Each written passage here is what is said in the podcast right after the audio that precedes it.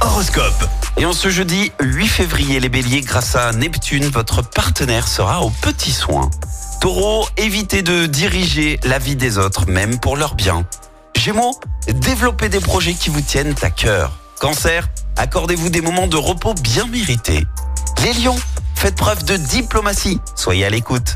Vierge, une rencontre importante pourrait se profiler si vous êtes seul.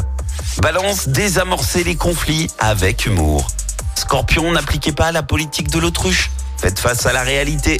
Sagittaire, dynamisé par Mars et Jupiter, vous retrouverez votre vitalité.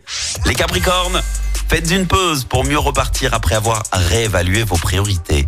Verseau, appréciez les gestes d'amitié et de bienveillance. Et enfin les Poissons, ne fondez pas trop d'espoir sur les promesses d'autrui.